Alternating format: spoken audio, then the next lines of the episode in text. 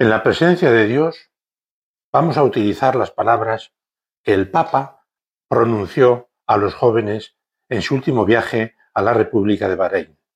En el Colegio del Sagrado Corazón, que viene a ser como un icono de esa convivencia pacífica entre personas de tantas creencias, etnias y culturas, el Papa, dirigiéndose a los jóvenes, os decía que vosotros tenéis que ser esa buena libadura destinada a crecer, a superar tantas barreras sociales y culturales y a promover esos gérmenes de fraternidad y de novedad.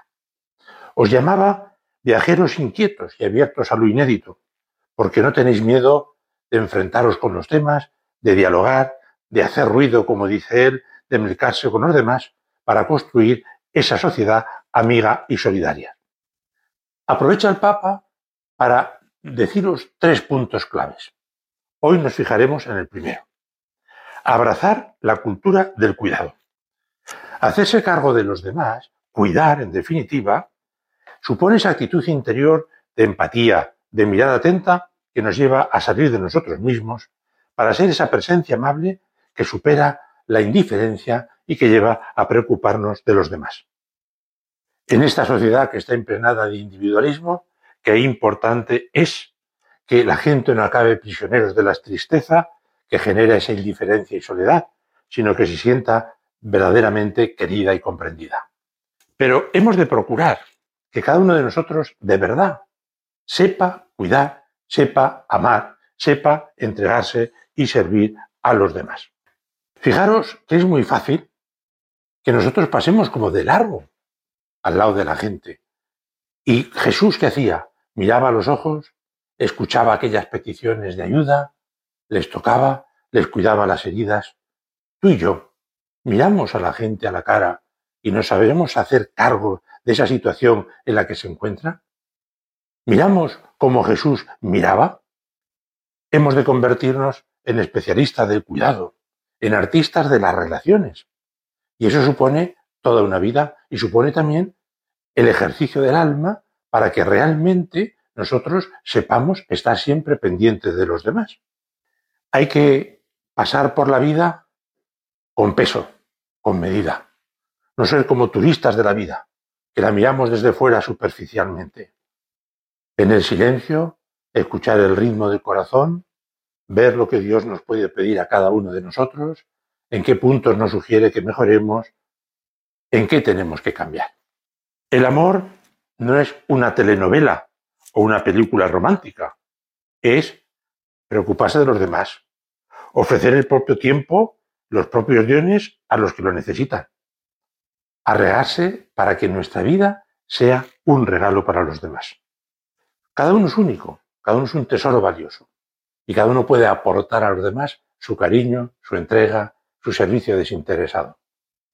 Pero ¿cuántas veces nos preocupamos de los de fuera? ¿Nos preocupamos de aquellos que están necesitados?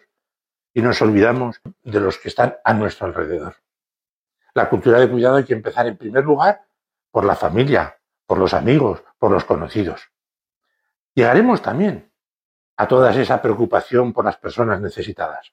Pero cuanto más noten los demás que les queremos, más se involucrarán en servir y en querer a los demás. Rocío León, aquella colombiana joven que siente como una urgencia ante la necesidad de los demás, y lleva ya 16 años recogiendo alimentos para el jueves repartirlo a más de 600 familias que acuden a ella. Y comenzó con 11 años. Aquella mujer que estaba enferma y limitada y que decía, aquí me tratan con mucha caridad, pero mi madre me trataba con cariño. Es bueno querer a los demás, pero que los demás se sientan queridos como Cristo nos ama.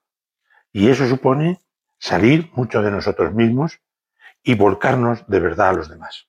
Estamos dejando huella en nuestro paso por la vida, a nuestro alrededor, como aquellos primeros cristianos que dieron la vida por la fe, pero que decían de ellos, mirad cómo se aman. De estos santos de hoy, de Carlos Acuti, de San Juan Pablo II o de quien queráis, una característica muy grande es que sabían amar. Por tanto, un propósito, un propósito concreto, que los que conviven con nosotros vean que les queremos de verdad, que se sientan queridos, que hay empatía, que hay escucha, que en definitiva hay el don de nuestra propia vida para ponerla al servicio de los demás. El modelo lo tenemos acabado en nuestra Madre Santa María, Madre del Amor Hermoso, que nos enseñará a querer de verdad. Y no hay mayor alegría para una madre que ver cómo los hijos se aman entre sí. Arráncale esa sonrisa a la Virgen.